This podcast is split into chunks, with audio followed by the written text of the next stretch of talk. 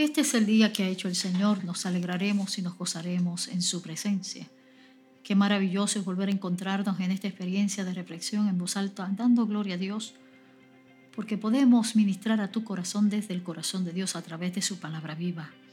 El Salmo 139 en los versículos 13 y 14 dice, porque tú formaste mis entrañas, tú me hiciste en el vientre de mi madre. Te alabaré, porque formidables, maravillosas son tus obras. Estoy maravillado y mi alma lo sabe muy bien. Somos la obra maestra del Señor.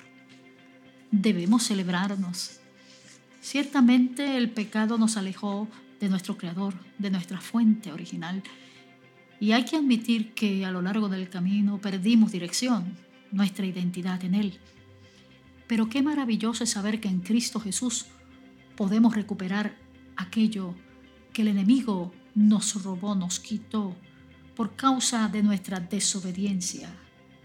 En el principio de las cosas, Dios y el hombre, el hombre y Dios vivían en comunión, pero eso se estorba por causa del pecado. Y sabes una cosa, no solamente se distorsiona la manera en que yo veo a Dios, también se distorsiona la manera en que me interpreto a mí misma.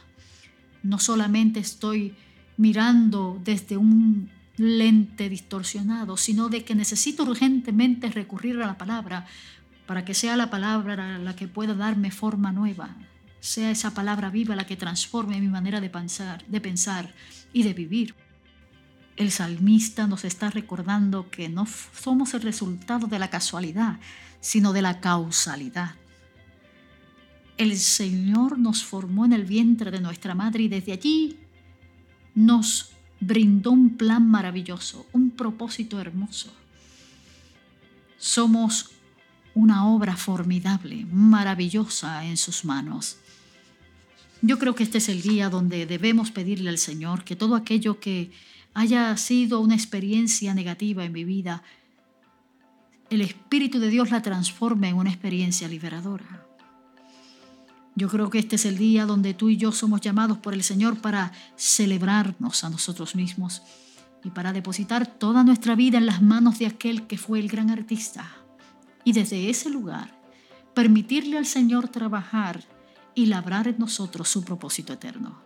Que así nos ayude el Señor.